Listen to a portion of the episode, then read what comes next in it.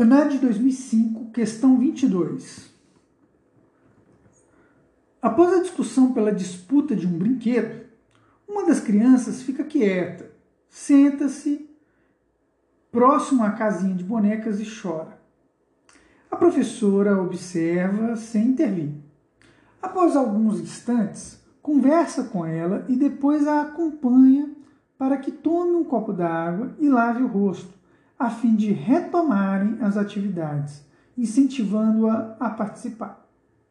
A professora de educação infantil, que considera o sentimento como uma construção social e se preocupa em observar, escutar e aprender com a criança, entende o choro como manifestação de medo, insegurança, raiva ou tristeza, sensação que.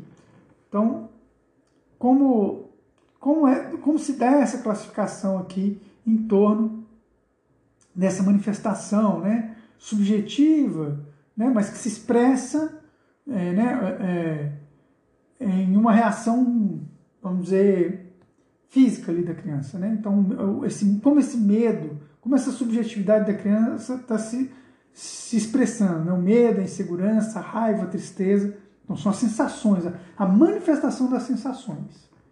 Né? É, é a manifestação, vamos dizer, empírica de algo que é subjetivo da criança. Então, vejamos as, as alternativas. Né? Então, só, só retomando a parte final aqui. A professora de educação infantil que considera o sentimento como uma construção social. Então, esse sentimento, essa subjetividade, ela é construída socialmente. Tá? Então, a professora que considera isso, né, considera o sentimento uma, como uma construção social e se, e se preocupa em observar, escutar e aprender com a criança, entende o choro como manifestação de medo, insegurança, raiva ou tristeza, sensações que exigem a intervenção do professor para acalmar a ansiedade da criança. Repare que a professora, num primeiro momento, ela deixa a criança se manifestar e depois ela vai lá. Então, é, não que esteja totalmente errado, mas acho que não é esse o centro da questão. Então, descarta essa primeira pelo menos a gente deixa ela em stand-by.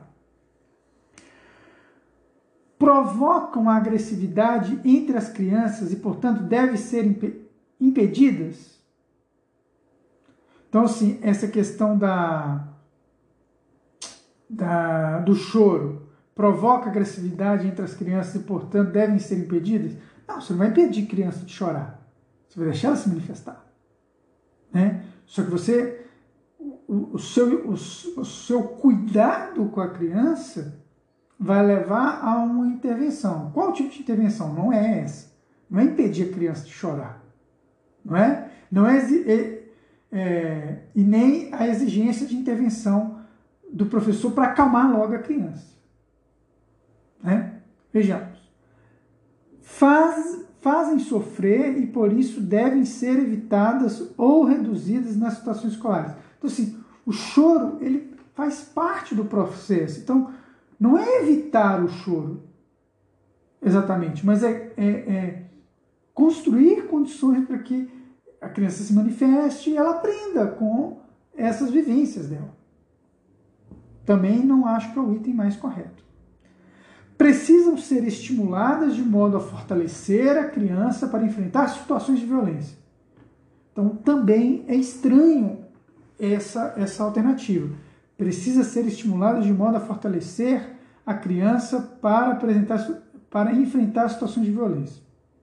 Então, é, não me parece, sobretudo para o estágio que está colocado aqui, essa, essa ideia do preparo para a situação, para estimular, para fortalecer a criança.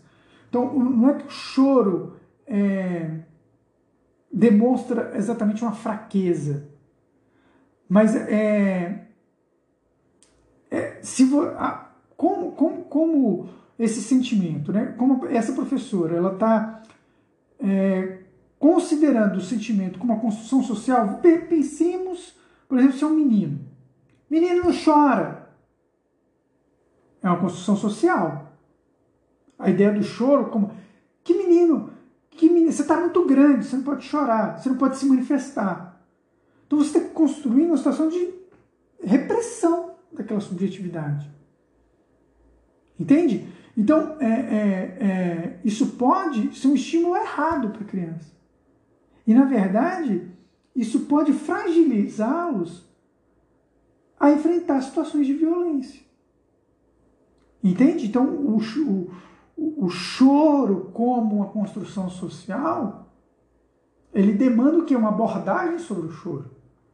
Então, por isso é importante uma reflexão teórica. Por isso que é importante não tratar de, de situações corriqueiras desse espaço escolar de uma maneira senso comum, como a gente já, já veio dizendo. Vejamos agora a alternativa que me parece a alternativa correta. Necessitam ser vivenciadas pela criança da mesma forma que as relacionadas à alegria, à curiosidade e ao prazer. Então essa sensação, essa sensação né, de medo, insegurança, tristeza, raiva, que se manifesta no choro, tal como as de alegria, de curiosidade e de prazer, né, elas precisam ser vivenciadas. A criança aprende com isso. Então, também eu acho que essa é uma questão tá, tem uma clareza né, muito grande. Acho que imagino que não tenha dúvidas sobre isso. Beleza? Vou encerrando aqui e a gente vai para o último item.